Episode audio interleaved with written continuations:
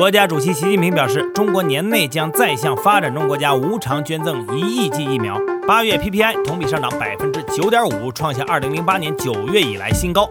华夏幸福因被金融机构执行强制处置程序而被动减持，平安人寿成为大股东。猫林课唤醒你的财经早餐，今天是九月十号，星期五。各位听友早，我是张红，欢迎收听今天的节目。大局势。国家主席习近平昨天晚上以视频方式出席金砖国家领导人第十三次会晤，在讲话中，习近平宣布，在向新冠疫苗实施计划捐赠一亿美元基础上，年内中国将再向发展中国家无偿捐赠一亿剂疫苗。昨天，在国新办举行的横琴前海开发建设情况新闻发布会上，多个部委出席并释放出关于合作区的信号。国家发改委副主任，同时还担任着粤港澳大湾区建设领导小组办公室副主任的丛亮说：“建设横琴新区的初心是为澳门的产业多元发展创造条件。横琴粤澳深度合作区空间有限，发展新兴产业不是来者不拒，而是要有所为有所不为，要发展实业，解决就业，形成实实在在的人气，不能搞注册经济和。”总部经济，中国人民银行副行长、国家外汇局局长潘功胜则表示，央行将持续加大对横琴前海合作区建设的金融支持力度，自由贸易账户、信贷资产跨境转让、外债便利化业务、跨境资金池、私募股权基金跨境投资政策等，都将陆续在包括横琴和前海在内的粤港澳大湾区率先试点。在国新办的新闻发布会上，潘功胜还提到，粤港澳大湾区跨境理财通、内地与香港之间的债券互联互通项目南向通道都将在近日正式启动运行。大湾区理财通在二零二零年六月二十九号宣布推出，至今已经筹备超过一年；而债券通自二零一七年三月开通以来，已经超过四年。不过，目前仅限位于香港的境外投资者经北向通道投资内地债券市场。外资工作座谈会昨天在福建厦门召开，中共中央政治局委员、国务院副总理胡春华出席了会议，并发表讲话。胡春华说：“做好外资工作是构建新发展格局的需要，是提高产业链供应链稳定性和竞争力的需要，具有特殊的重要意义。要通过利用外资积极参与全球产业链重塑，支持外资企业在国内更好的发展。要着力营造市场化、法治化、国际化的营商环境，高度重视外资准入负面清单落地见效问题。”昨天，上海政府也举行了新闻发布会。上海市发改委介绍了在新能源汽车上的产业规划，未来将发挥新能源汽车产能、人才、政策、技术等优势，抓住机遇，推动新能源汽车发展迈上新的台阶。比如，将加快燃料电池汽车示范应用。最近，财政部等部门已经批复将上海列入国家燃油电池汽车示范应用城市群。上海也将尽快印发关于本市支持燃料电池汽车产业发展若干政策。在推动智能汽车创新发展方面，上海将加速推动智能汽车创新发展平台公司工商注册，启动一批标志性示范项目和政策安排。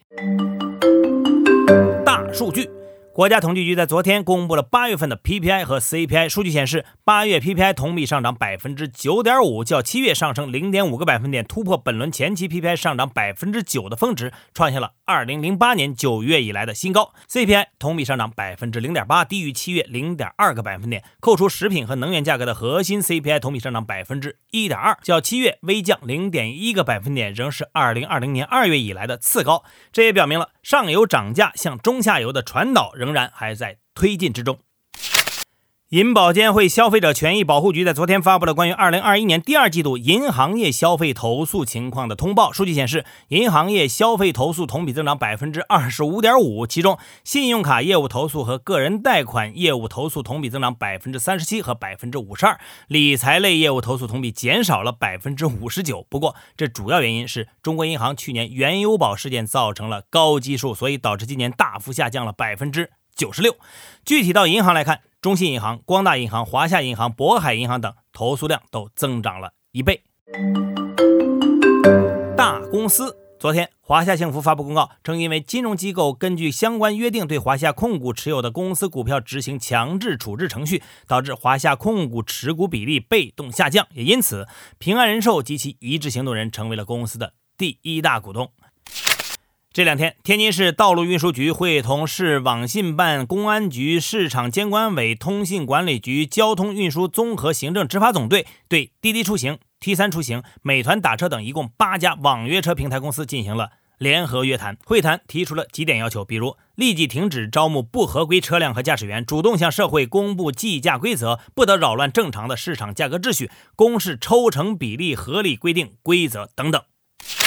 恒大的危机还远未解除，除了被评级机构降级外，媒体上也在流传着各种负面的信息。受到消息影响，在昨天，恒大遭遇了股债双杀，其中恒大集团股价下跌百分之四点三一，盘中一度跌破百分之十；恒大汽车跌了百分之十三点八一，恒大物业跌了百分之七点五八。而在昨天，所有沪深债券中跌幅前十名的有三只恒大债券，其中二零恒大零一跌了百分之三十一点九九七，还经历了两次临停。大盘时间到，昨天 A 股沪指收报三千六百九十三点一三点，涨幅百分之零点四九；深成指收报一万四千六百九十八点五三点，涨幅百分之零点零七。具体来看，盘面上板块多数下跌，传媒领跌，电子、休闲服务、计算机等板块跌幅居前。题材概念方面，可燃冰概念领涨，煤炭、特钢、水泥等概念涨幅居前。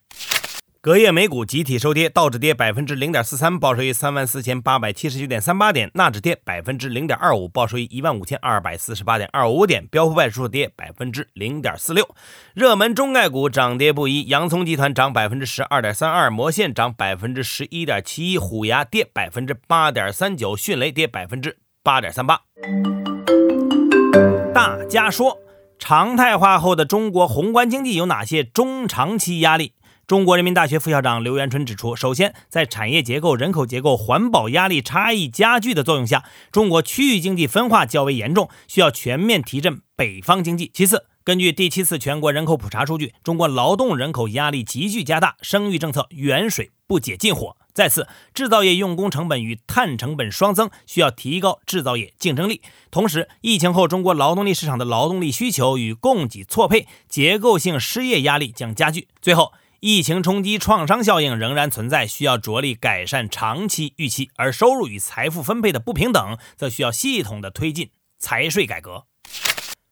怎样看待反垄断与严监管？诺亚控股集团首席经济学家夏春说：“大企业崛起带来了一系列我们凭直觉感受就说得出、看得见的好处，但他们的反竞争与垄断行为也造成了对市场经济的诸多破坏。反垄断和严监管绝不是一些人认为的放弃市场经济，恰恰相反，他们的真正目标就是为了实现共同富裕，为了市场经济更好的运作。同时，中国启动反垄断、严监管与共同富裕，也是与世界发展方向接轨。”他指出，关键的问题不是要不要反垄断和严监管，而是如何实施好的大调整。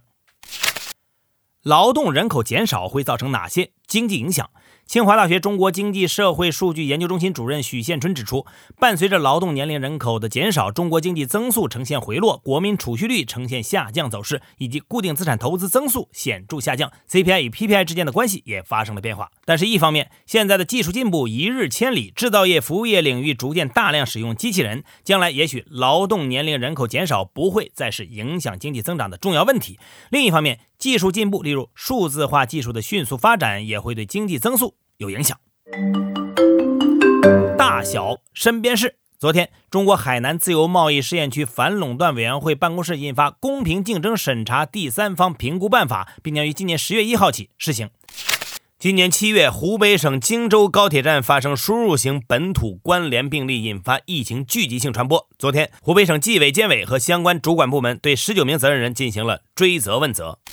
天眼查数据显示，贵州茅台集团企业类型已从国有独资变更为国有控股，同时，茅台集团的法定代表人已经由高卫东变更为丁雄军，实收资本也由五十亿元人民币增加到一百亿元人民币，增幅达百分之百。昨天上午，劳荣枝案在江西省南昌市中级人民法院一审宣判，被告人劳荣枝以故意杀人、抢劫、绑架三罪并罚，被判处死刑。欧洲央行周四发布声明称，将放慢其大流行病紧急购债计划的步伐，这表明欧洲央行认同欧元区的经济复苏可以承受政策支持力度的收缩，欧洲经济复苏增强。好，以上就是今天节目的全部内容。片尾曲仍然是来自摩登天空的音乐人李大奔。各位安心上班，好好挣钱吧。Morning Call 下周一依然准时上线，唤醒你的财经早餐。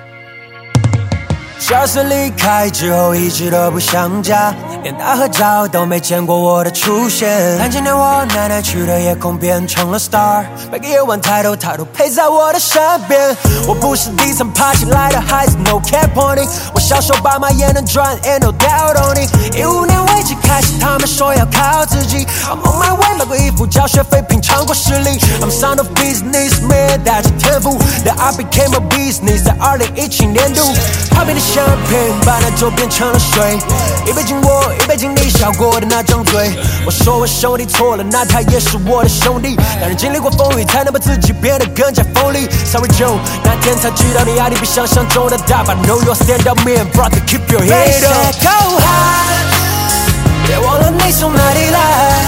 阳台和旁人山人海，